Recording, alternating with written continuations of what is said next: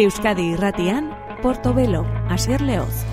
Gabon dizula, ongi etorri entzule, Omara Bombino Moktar e, 2000 eta emezortzitik Orduan egindako deran izeneko diskotik eh, lanik eh, lan berririk gabe zebilen musikariak Tazi Dirt izeneko pieza hau plazaratu berri du Ongi etorri, hau da Bombino, gure gaurko portobelo saioari, ateak zabalduz.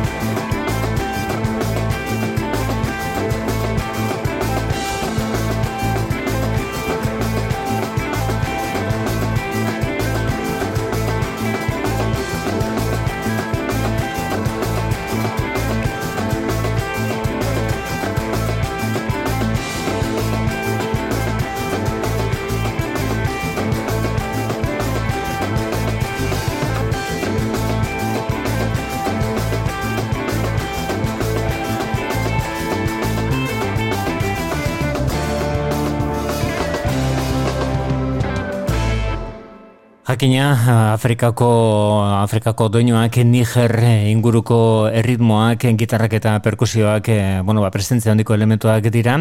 Roka eta folka ere aintzat izaten dituen musikari honen e, lan emaitzan, Bombino, da bere izena, Omara Bombino Modar, berak, Moktar, berak egin zuen deran izeneko diskoa, 2000 eta mm, oren honetan e, lan berri baten aurrera pena bestia, dakarki guta zident izenekoa, e, ondo izatearen inguruan eta batez ere batez ere norberak bere buruarekin bakea aurkitzearen inguruan egindako kantua bere disko berriaren aurrerapen gisa. Jenny Lewis dugu orain ditzulia, nek giriap du izena. Oh, baby, baby, baby, here's the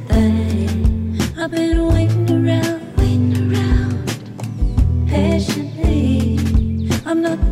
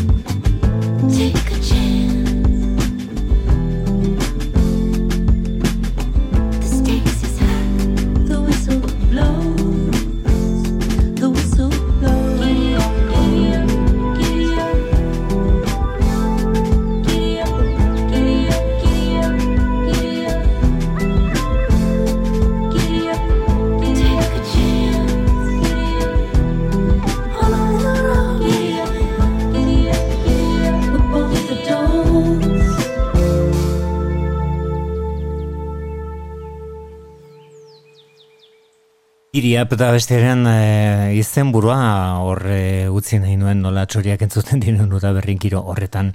Ekainean aterako duen bere diskoa, Jenny Lewisek e, dagoeneko bere disko horrek ekainaren bederatzean aterako den disko horrek eman ditu, beste bi abesti, diskoaren izenburua Joy All izango da, eta Blue Note zegiloak aterako du jazz musikan e, bueno, instituzio bat den zegiloa. Giriap zen abesti horren izenburua gogora ezagun bere aurreko abesti abestia duela oso gutxi ere plazaratu zuen Puppy and a Truck izeneko kantua, hau da Jenny Lewis.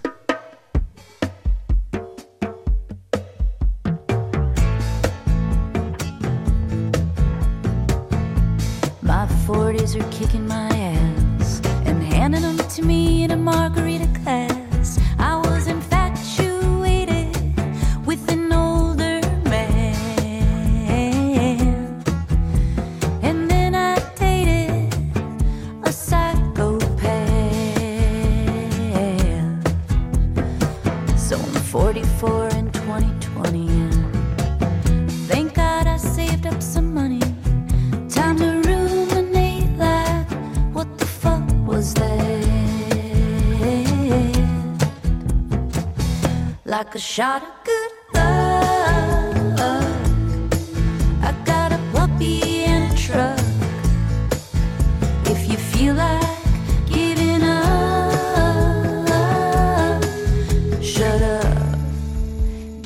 puppy and a truck.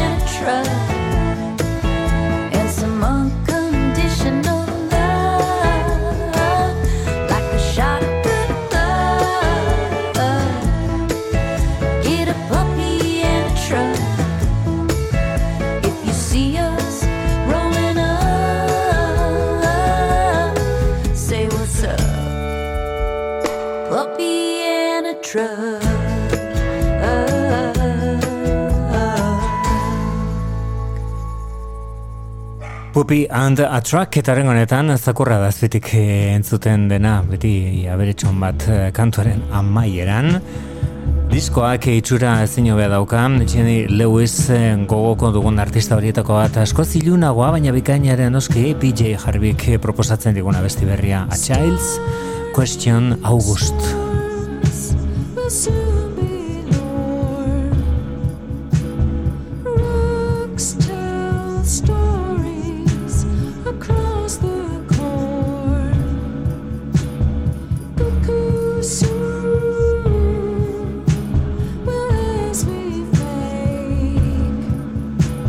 Squeeze.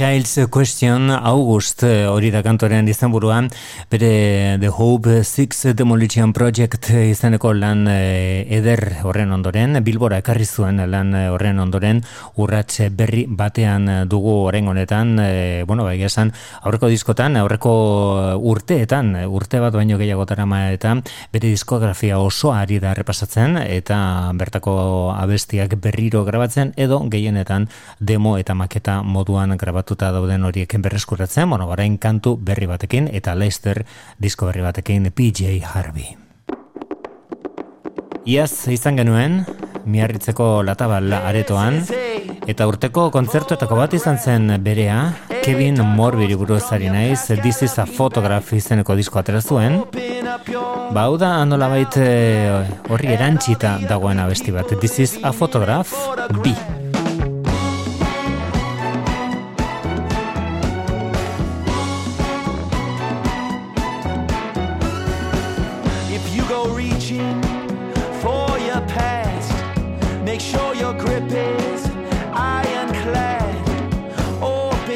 yo.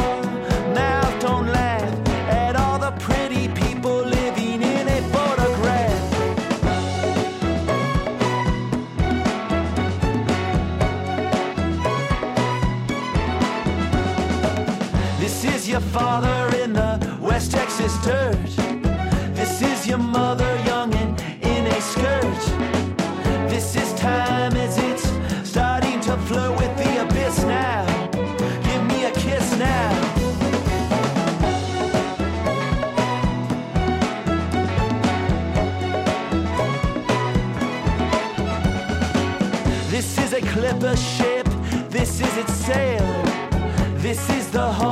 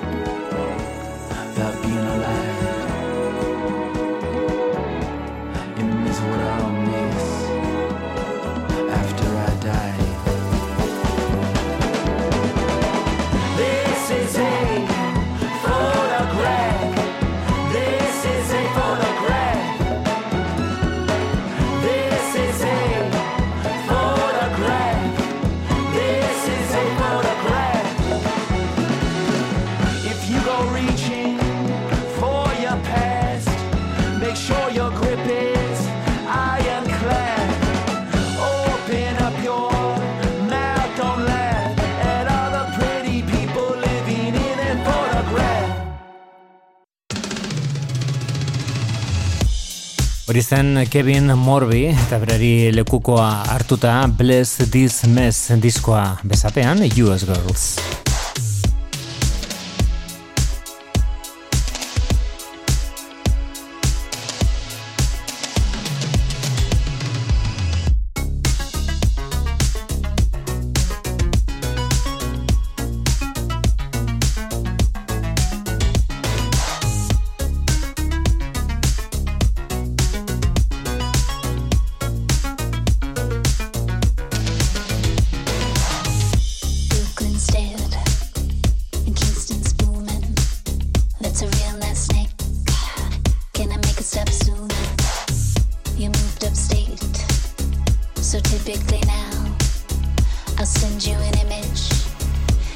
just come down. Traders with long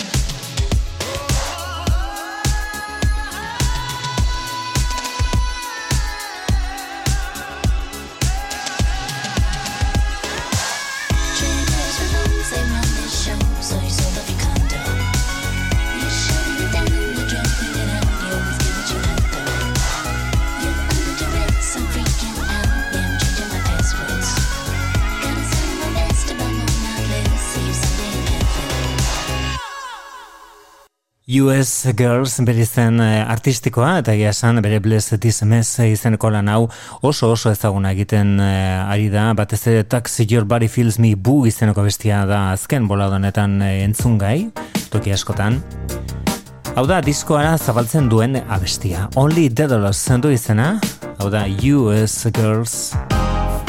Egungo pop disko interesgarrienetariko bat, Megan Remik egindako lan hau.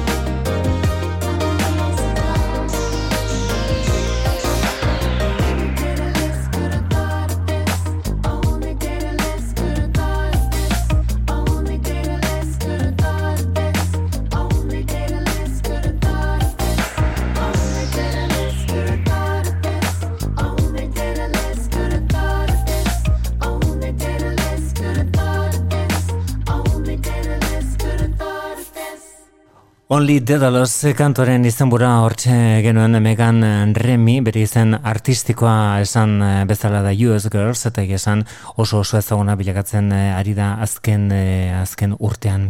Spectral Lines izeneko hau oso gogoko dugun artista batek egindako azkeneko diskoa da, Joss Ritteri buruz ari naiz, eta bertako For Your Soul izeneko bestia da jarraian entzungo duguna.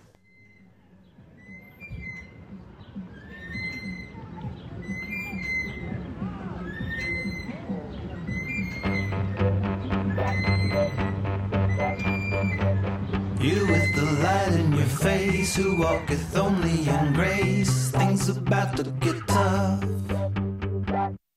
There's a battle that rages, you can't wish it away. You'll have to fight for your love.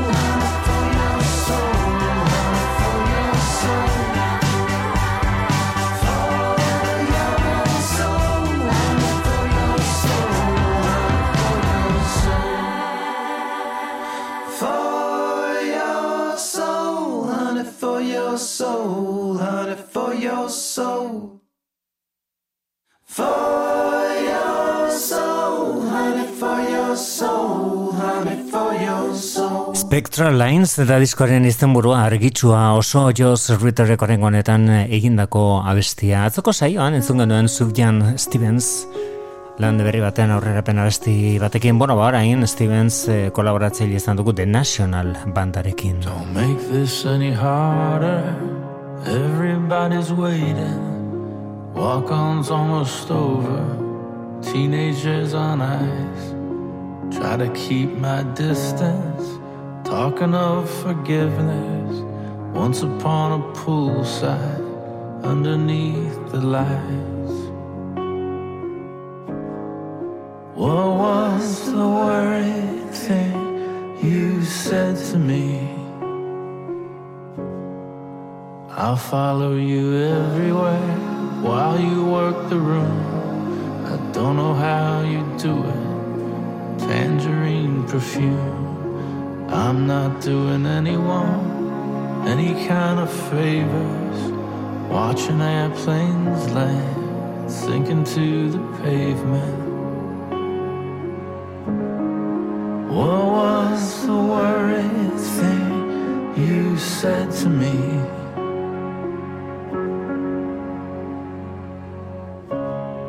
I can't keep talking, I can't stop shaking, Can't keep track of everything I'm taking. Everything is different. Why do I feel the same? Am I asking for too much? Can't hear what you're saying. What was the worried thing you said to me?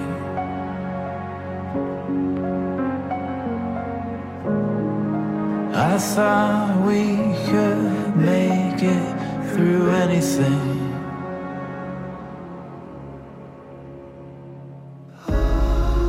This is the closest we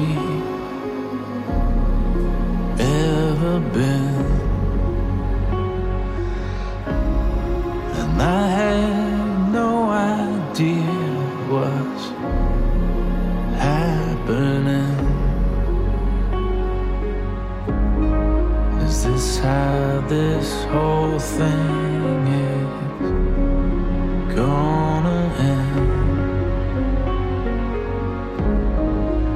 This is the closest we ever been. Don't make this any harder. Everybody's waiting. Walk on's almost over. Teenagers on ice. Try to keep my distance. Talking of forgiveness. Once upon a poolside. Underneath the lights. What was the worried thing you said to me?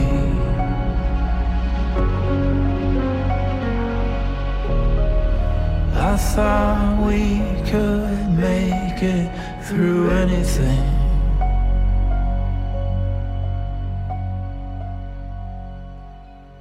Once Upon a Poolside eta bestiaren izenburua The National eta Sufjan Stevens elkarrekin abesti horretan. First Two Pages of Frankenstein eh, diskoren izenburua. Hortxe genituen Matt Bendinger eta Sufjan Stevens elkarrekin. Beste ahots eh, berezi bat berezia oso eta rockaren eh, historian gainera benetako garrantzia eta pixua daukana. Chrissy Hind abesten hasi orduko badakigu Pretenders eh, taldea dela horre atzean daukagona. Bueno, baitzuli dira, e, maiatzaren amaika zen e, disko argitaratzeko eguna, baina atzeratu egin dute eta desente gainera, irailera arte ez daterako biren disko berri hau da, Let the Sun Come In, hauek dira gaur egun, Pretenders.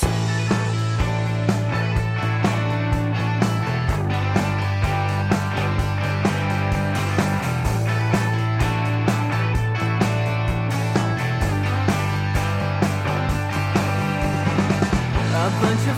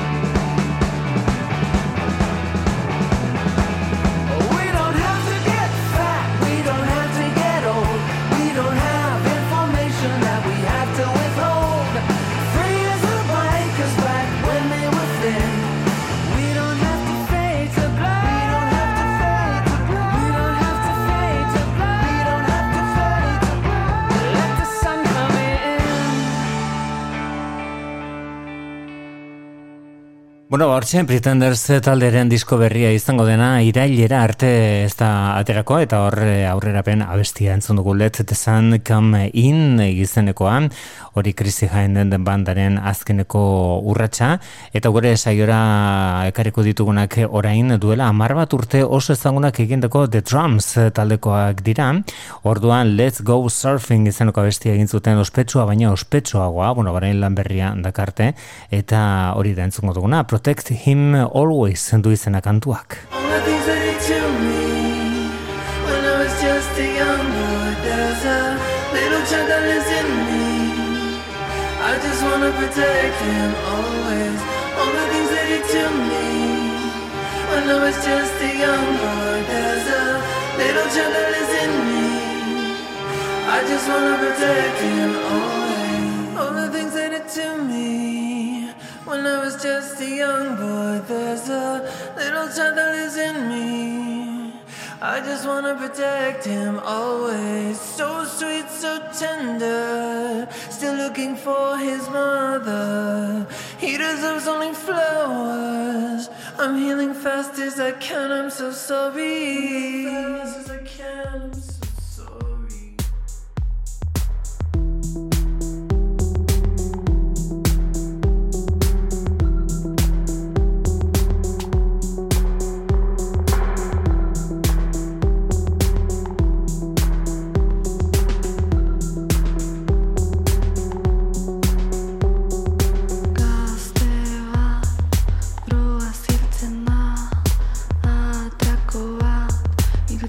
that are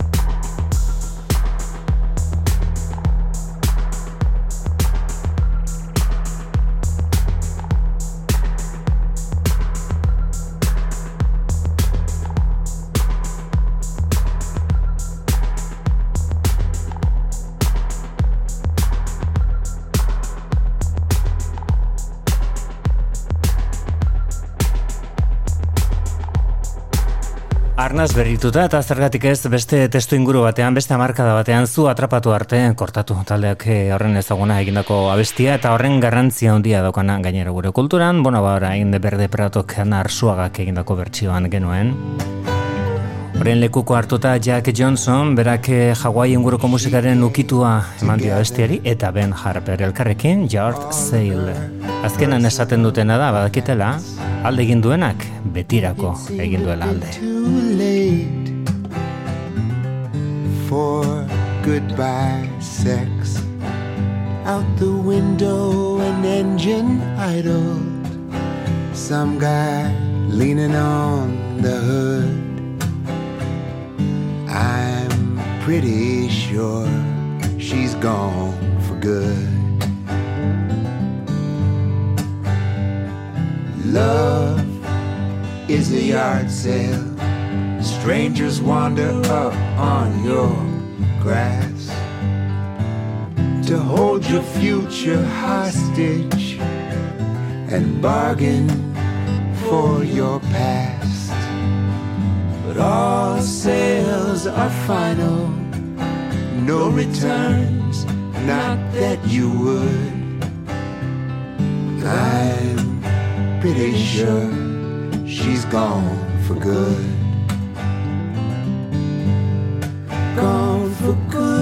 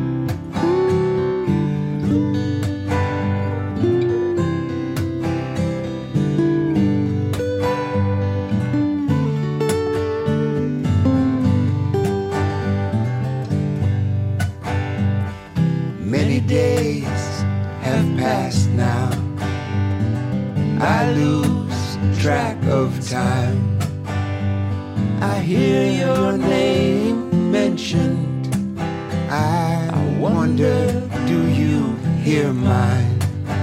It would be of great disservice to claim that I understood. But I'm pretty sure she's gone for good. Gone for good. Gone for good.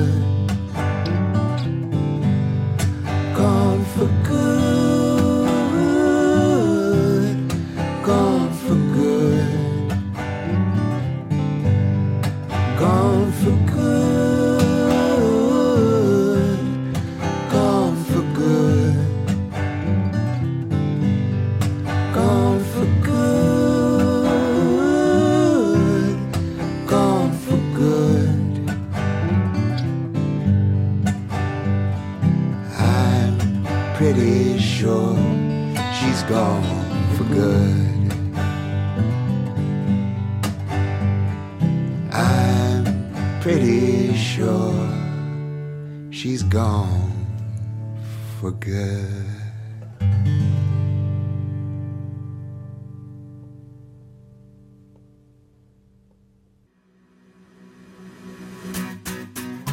He's a 20th century boy. Euskadi irratian, Portobelo, Asier Leoz. Gure gaurko bigarren ordua zabaltzen duen musika duela hogeita mar urte izan zen plazaratua, nola pasatzen den denbora. Modern Life is Rubbish zen diskoren izenburua. Bertan eh, diskorretan genituen Blur eh, taldearen abestia, konek For Tomorrow zuen izena.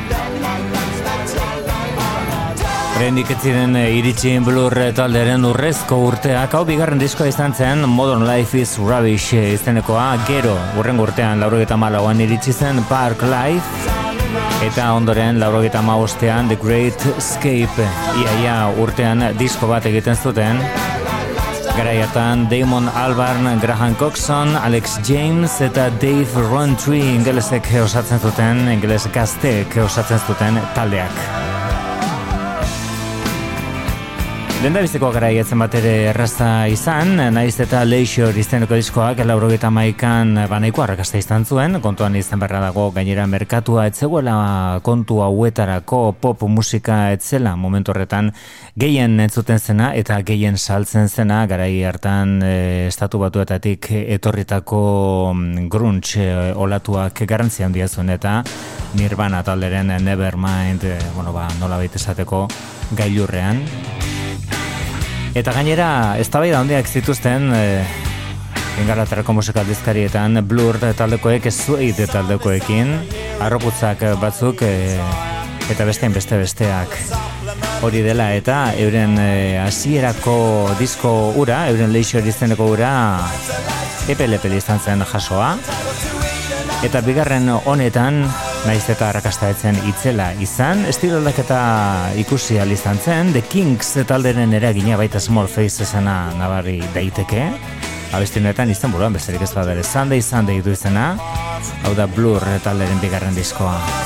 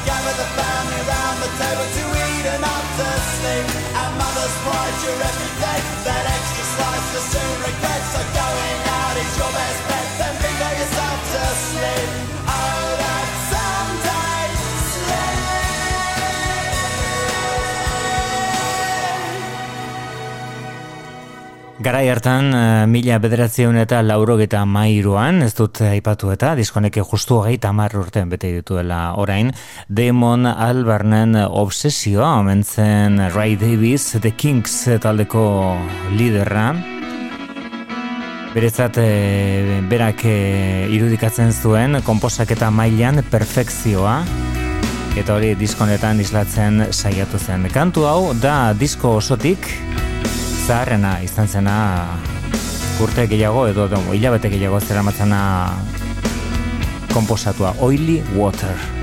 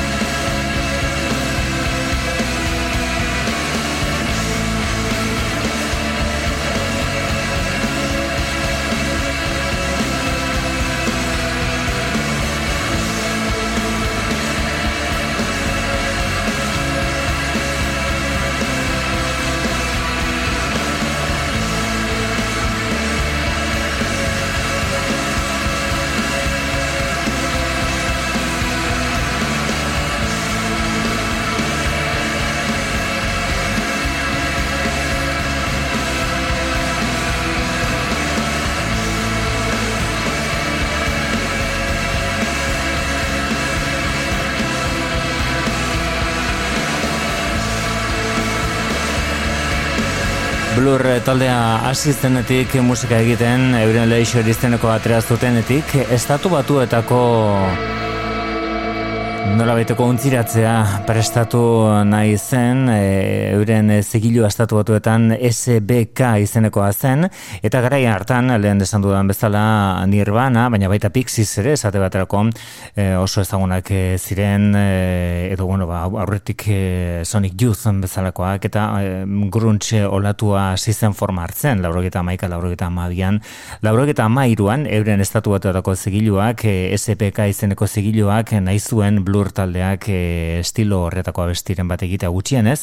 Eta horren e, eztabaida askoren ondoren e, horren ondorio izan zen Chemical World izeneko kantu hau. Zigilukoek nahi zuten Butch Big izatea em, produktorea ekoizle lanak ekoizpen lanak berak egitea Pixies eta Nirvana taldeetan aditutakoak baina Blur taldekoek esan zuten ez ez onera gelitu zen Chemical World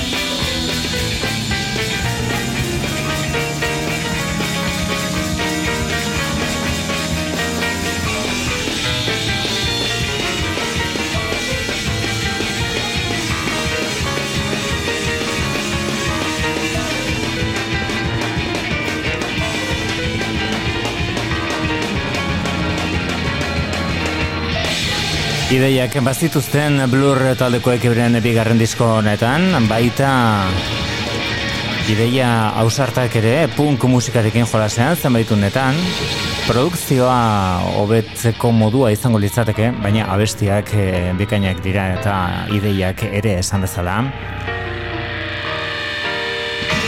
New Musical Express eh, delakoan edo NMI esaten zaion eh, aldizkari horretan Damon Albarnek esan zuen blurra, eh, blurra eh, punka izan baldin bazen hipiak baztertzea mm, berak eh, nahi zuela grungeak edo grunge olatukoak baztertzea. Bere taldearekin, bere blur taldearekin. Modern Life is Rubbish ari gara gaur gogoratzen. Taldearen bigarren diskoa, laurogeta mairuan argitaratua duela dagoeneko hogeita mar urte besteak beste urte berekoak ba, Bjorken debut lehen da biziko diskoa. Lehenik erabitzen ayukonago Mauei eta Jutsu talderen zu grupa Neki Miss Amerika du izena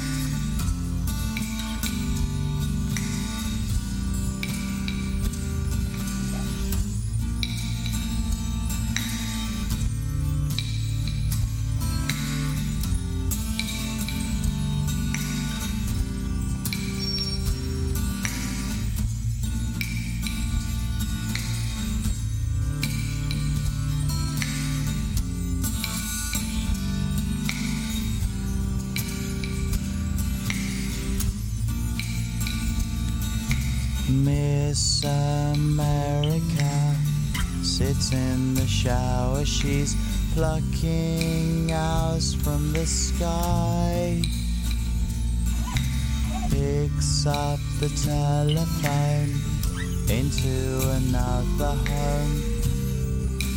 Don't ask me why. I don't mind. I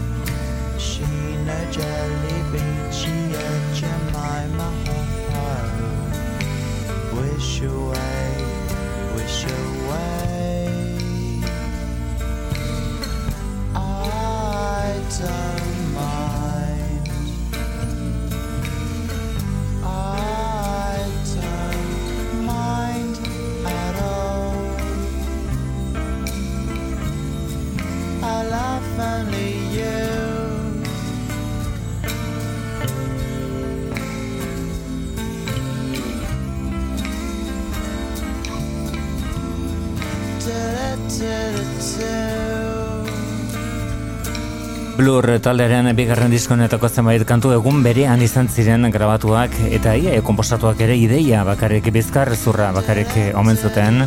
Haien artean Resign the Oily Water lehenetzen duguna eta beste hau Miss America. Mila bederatzen eta laurek eta mairuan Blur taldearen ingunan oraindik e, etzenean Brit Pop e, hitza erabiltzen handiko oso gutxira Hori bai, orduan eh, hasiko ziren eztabaidak ere Oasis talekoekin, aurretik zueit talekoekin izan zituzten bezala. Elastika, Ash, Jean, Biz, Supergrass eta bestein bat eh, ingalaterrako talde. Musika aldizkarietan eh, tokia aurkituta markada horretan Miss America zen kantoren izenburua, gaurko gainbekiratu hau, hogeita mar urte bete dituen eh, Modern Life is Rubbish izeneko hau amaituko dugu Blue Jeans kantuarekin.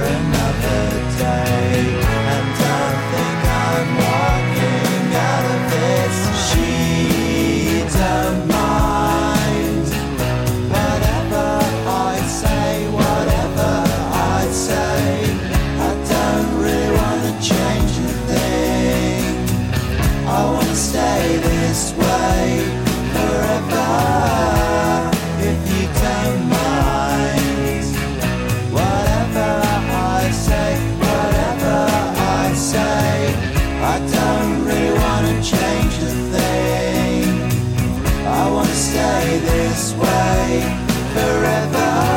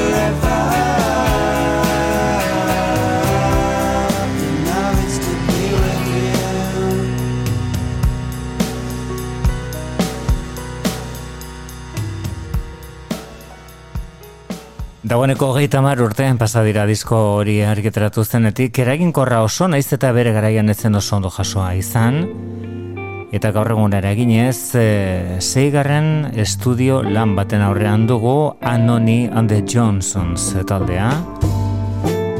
My back was a bridge for you to cross da diskoaren izenburua, honek It Must Change du izena.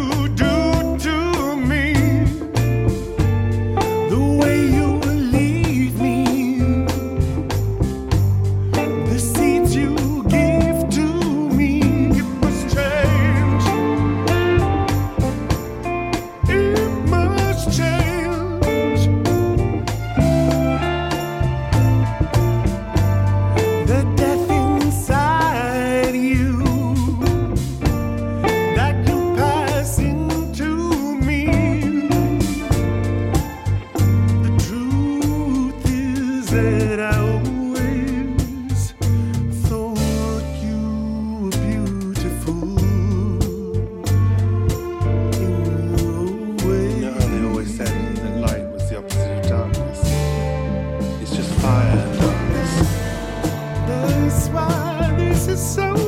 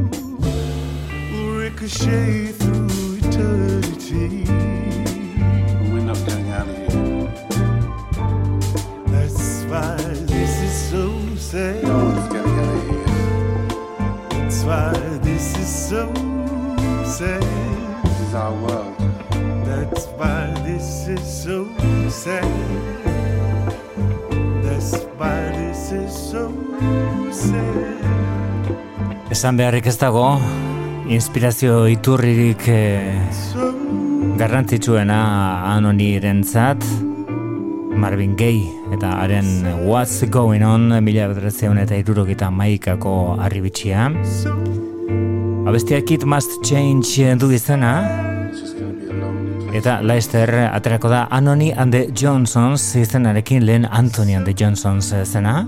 My Back Was a Bridge for You to Cross e, izeneko ondiskoa argitaratzear dagoena ahotsa beti bezala. Izugarrizko indarrarekin adirazteko komunikatzeko. It Must Change kantuaren izenburuaren e, eh, duela hogeita hamar urte egindako diskora eginkor bati buruz e, aritu gara Blur taldearen inguruan ba beste hau duela hogei urte atera zen.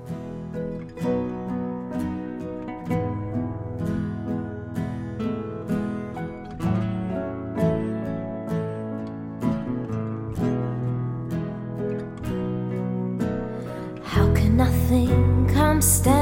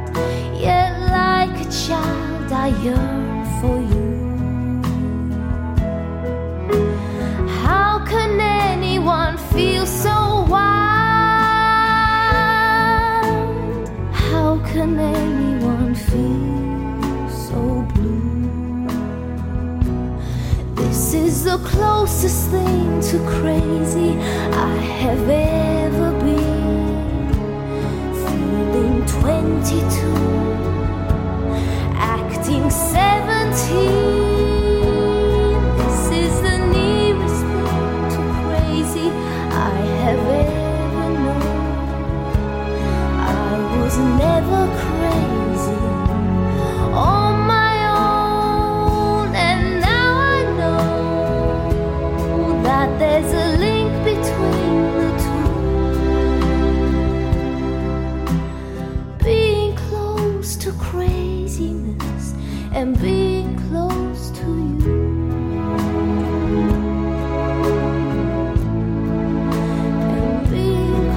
ofizialki hasten zen Katie Melua ingelesaren ibilbidea musikan The Closest Thing to Crazy zenoko besti honekin. 2000 eta hogeita iruko maiatza, 2000 eta, o, eta iruko maiatza zen, duela hogei urte beraz. Eta orain, bere urteak e, edo bere hotxak, hau eta da hogei urten gehiago dituenean Katie Melua itzuli da bere bederatzi garrena den diskoarekin, isil, isil, isilik, baina jarritu musika egiten, batzuk e, Lehen da biziko diskorren arrakastaren parekoa izan zuten beste batzuk ia zerrez. Baina tira, hortxe duzu bere lan berri batean eta orain berriro oso alekoak diren kritikak jaso ditu Katie Meluak. Honek Golden Record du izena.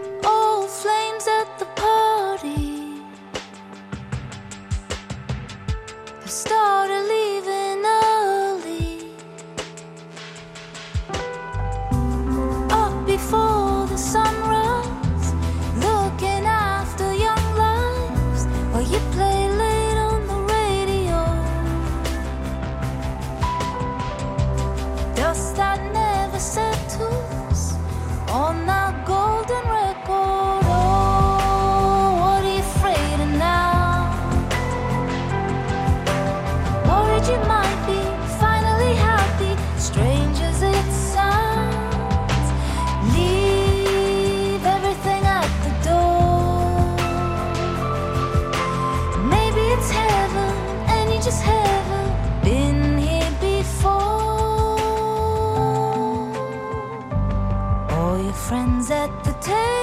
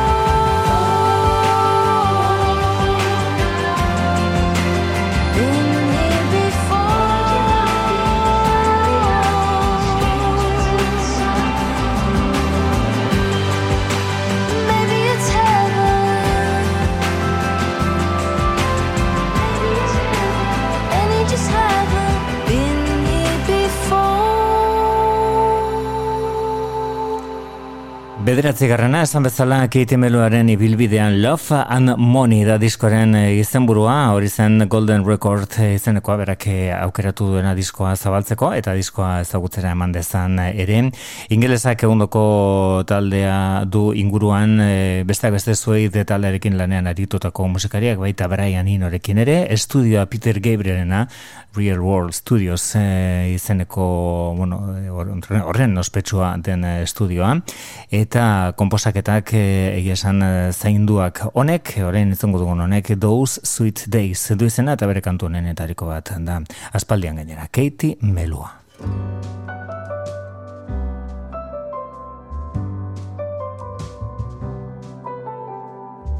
Sometimes I need to sit quietly all on my own. Speak with nobody and do nothing.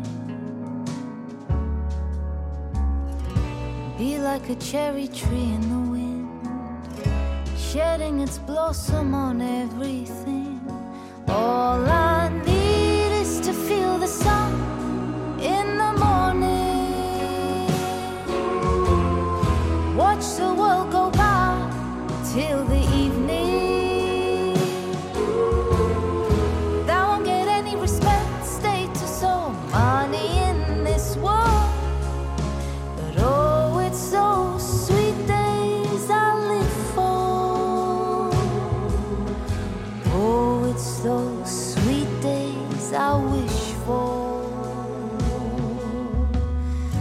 message from you with a last minute invite. That I see a free day ahead. Maybe a walk in the city park. Only a weightlessness in my heart.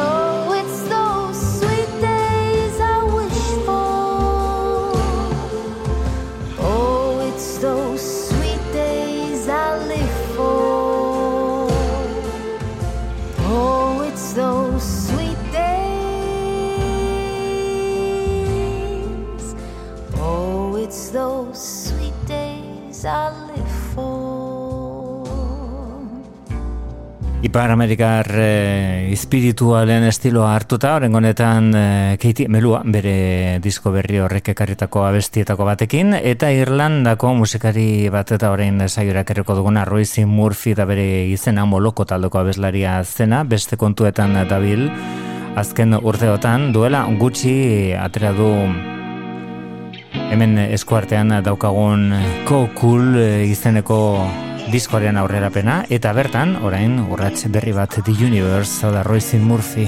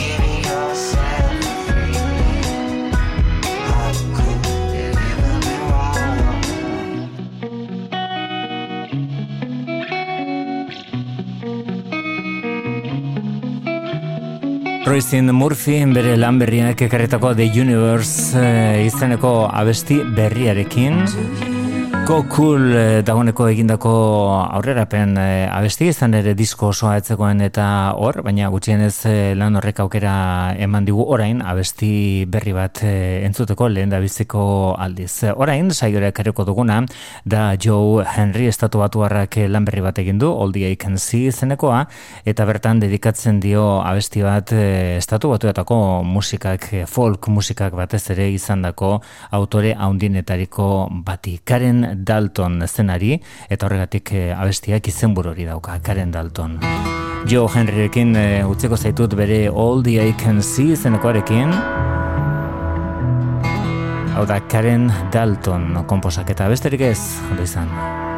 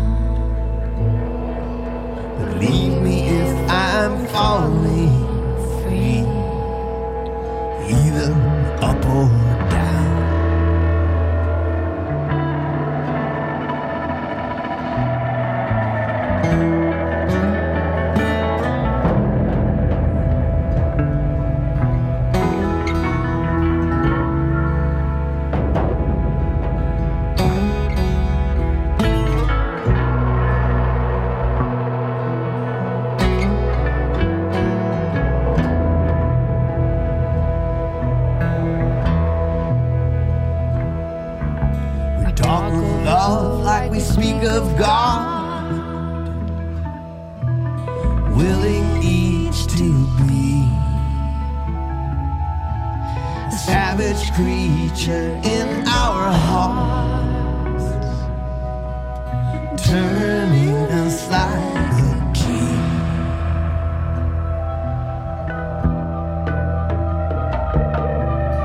Like a voice thrown across the room, I say more than I know like some hand on my back. I'm led to where I go. So catch me if I go astray, if I run aground. Leave me if I'm falling.